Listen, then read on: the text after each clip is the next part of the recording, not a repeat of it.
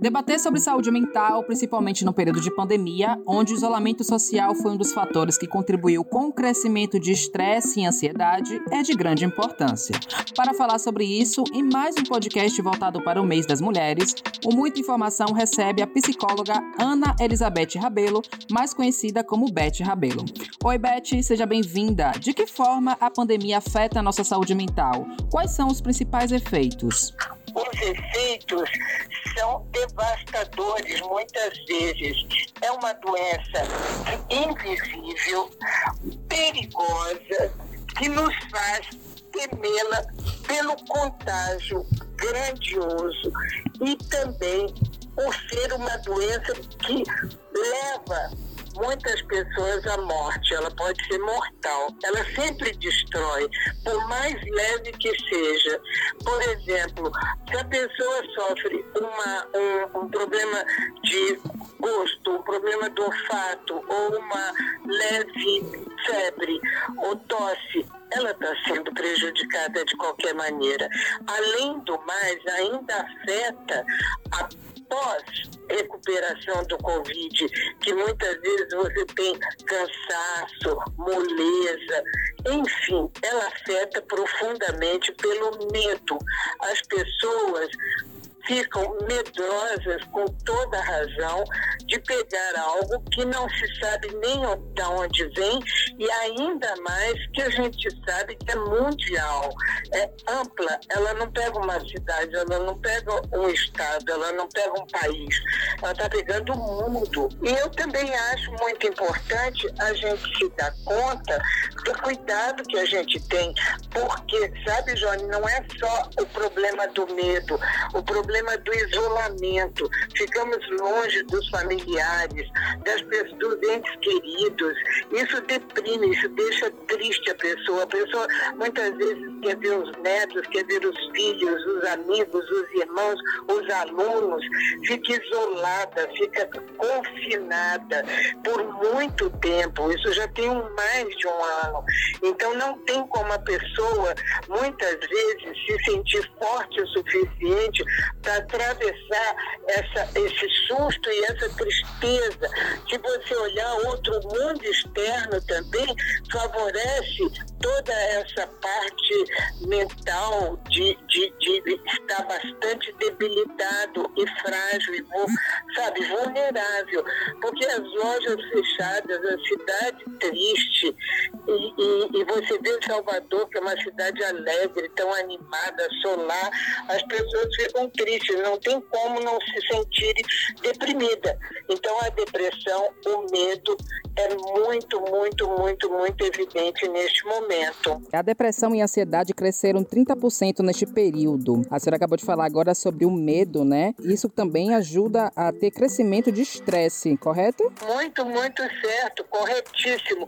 Principalmente pela solidão. Como é que o ser que é tão alegre, tão dado, como por exemplo o nordestino, o, o baiano, por exemplo, é um povo extremamente musical, alegre, gosta de estar junto. Aliás, esse está sendo problema nosso, inclusive um problema político, né?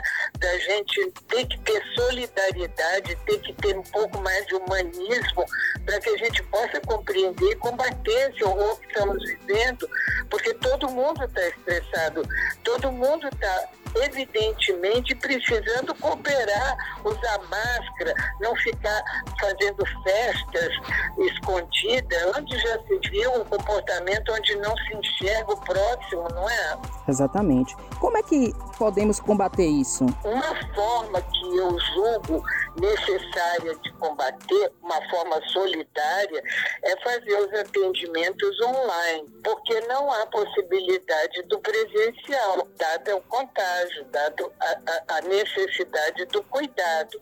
Então, esse atendimento online, esse atendimento pelo telefone, muitas vezes visualizando, principalmente visualizando a pessoa necessitada, isso ajuda muitíssimo, porque você vai poder cooperar com alguém que está muito, muito debilitado e muito solitário. Muitas vezes perde o sentido da vida, fica sem perspectiva. Para que, que eu vou fazer isso se eu não sei para onde que vai dar? Ainda mais as pessoas que estão sendo privadas de trabalho, privadas de abrirem seus negócios, de viver o, o sustento da família. Isso, isso é, é fundamental que tenha a coragem de pedir ajuda. É importante frisar também que a psicologia ela ajuda qualquer pessoa, não é isso? Ela ajuda qualquer pessoa, embora a gente sinta, sabe, que há pessoas mais abertas a compreenderem a importância de um processo terapia, né? Um processo que você vai em busca de um fortalecimento e de descoberta dos seus valores para serem usados beneficamente não só para você, como uma melhoria em sua volta. É necessário, principalmente nesses momentos de aflição brutal, né? Voltando a falar sobre a questão da depressão, a ansiedade, o estresse, as mulheres são um grande público que busca a psicoterapia quando a situação passa dos limites. Como é que a senhora analisa isso? Olha, eu imagino que as mulheres procurem mais por elas não só ter mais contato com o seu corpo, pela estética, né, ou pela própria condição de serem mães, que estarem atentas ao, ao proceder, ao comportamento dos filhos, de roupas e etc e tal, estão sempre em contato de melhorias e de aberturas maiores, né? Eu penso que a mulher se torna mais corajosa para dialogar e trocar os seus sentimentos. Então, os homens são mais fechados e buscam também uma forma bastante difícil de trocarem, pedirem uma ajuda, principalmente quando foram muito educados para terem poderes, né? para serem fortes, demasiadamente fortes. Então, como é que vão pedir ajuda, principalmente para uma mulher? Jamais, né? Então, isso dificulta muitas vezes, embora já tá, esteja tendo uma enorme abertura, homens procurando ajudar as esposas, homens procurando é, terapias, mas isso ainda é um grau muito pequeno de busca. Estamos no mês de março, o mês da mulher, uma, mais uma oportunidade né, para a gente debater as questões da mulher na sociedade, principalmente porque muitas são chefes de família, têm que dividir o tempo entre trabalho, dentro de casa, cuidar dos filhos, cuidar da educação das crianças. E de que forma a senhora vê que isso pode afetar na saúde mental das mulheres? Eu acho pela demasiada função. As funções são inúmeras e ela se dá verdadeiramente, muitas se dão verdadeiramente as suas funções né, como responsáveis, e nisso tem muitas que trabalham, mesmo que estejam trabalhando em casa, né, trabalham, cuidam dos filhos, fazem a alimentação para a família. Então as funções são muitas sempre elas conseguem dividi-las. Muitas estão ficando sem auxílio de uma, uma, uma empregada ou uma secretária. Então, está sendo muito difícil. O, o, o ano da mulher e o mês da mulher está sendo uma cobrança enorme para as mulheres e por isso que eu acho que elas também estão ficando muito fortes e para, para, paradoxalmente é, escravizadas, mas ao mesmo tempo muito fortes e muitas conseguem sobreviver exatamente por essa, essa quantidade enorme de, de papéis e de responsabilidade que estão nas costas delas, né? Nossas, né? Exatamente. Como é que a senhora avalia a dificuldade das mulheres ascenderem nos espaços de poder? Eu avalio que tem que ter uma luta árdua, porque ao homem foi dado por muitos e muitos anos o lugar da soberania, né? Patriarcado, né? Então as mulheres começaram a usar mostrar e participar dos seus conteúdos valiosos na colaboração de um mundo melhor há pouco tempo. Elas nunca tiveram muito espaço para que pudessem realmente apresentar essa enorme colaboração que a mulher está dando atualmente à melhoria do universo, como eu disse agora, né? Há uma, há uma busca de maior honestidade, solidariedade, humanismo. Eu acho que a mulher está galgando um espaço para que as pessoas fiquem mais dóceis, mais amáveis, mais amorosas.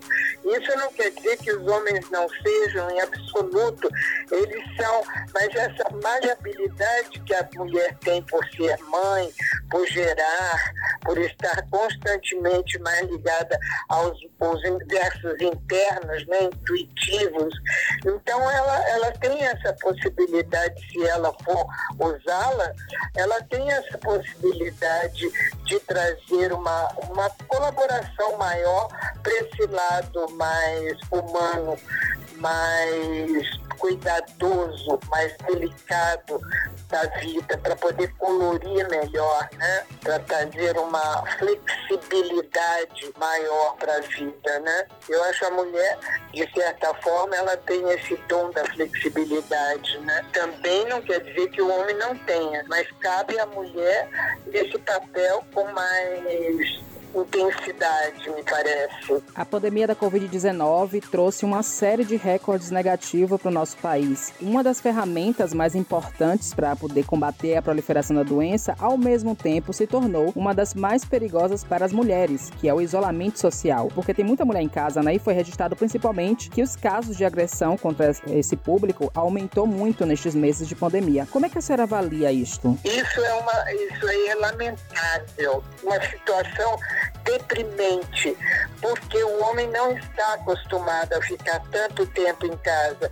Claro que a mulher hoje em dia trabalha muito. Você vê o noticiário, por exemplo, você vê o número de mulheres que estão ligadas à informação política, informação cultural, é, é bastante significativo.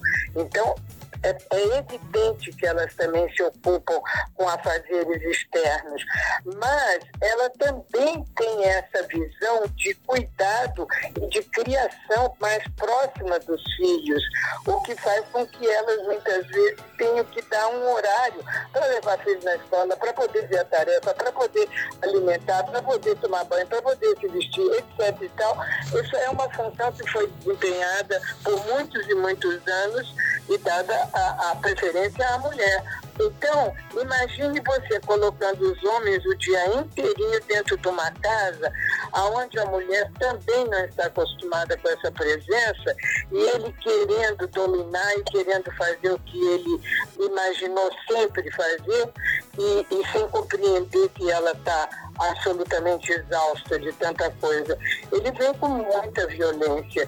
Isso é lamentável, porque não só destrói a relação, como não traz nenhum positivismo a, a, a, troca e a comunicação entre os dois, porque acaba destruindo. Então está um momento muito, muito, muito necessário de que os homens e as mulheres também, evidentemente, se coloquem diante da posição de cada um, né, de dificuldade de cada um nesse momento. Está um momento muito, muito, muito triste, muito difícil, complicadíssimo.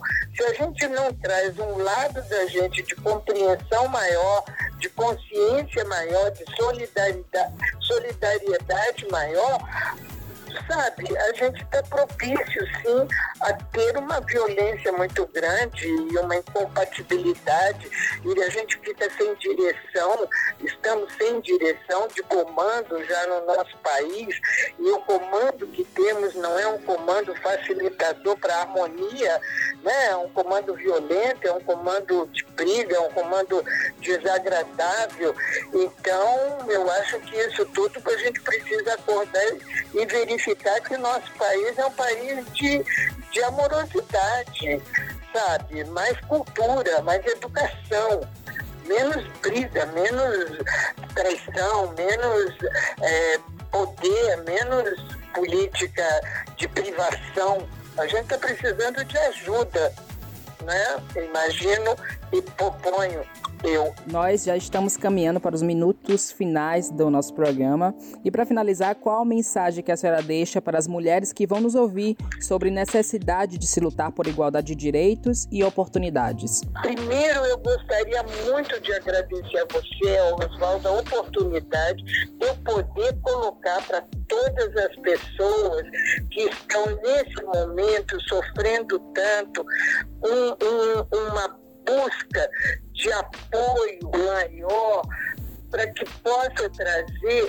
nessa atualidade um horizonte mais aberto, busca de mais honestidade, de mais sinceridade, um universo mais saudável, mais alegre. Então, meu desejo de ajudar é para que a gente não se esqueça de forma alguma leva ao caminho do divino e que a gente precisa, nesse momento, conviver de uma maneira mais significativa, dar mais valor ao, ao, ao ser humano, à natureza, aos animais, a tudo que compõe a nossa vida, a esse milagre, a esse presente que recebemos Deus. Então, sabe, sem ser assim romântica e piegas, eu diria mais consciência, mais valor a si e ao próximo. Eu acho que esse seria o meu recado e a minha gratidão à vida. Eu sou Jones Araújo e este foi o podcast do Muita Informação. Siga a gente nas nossas redes sociais e até o próximo podcast.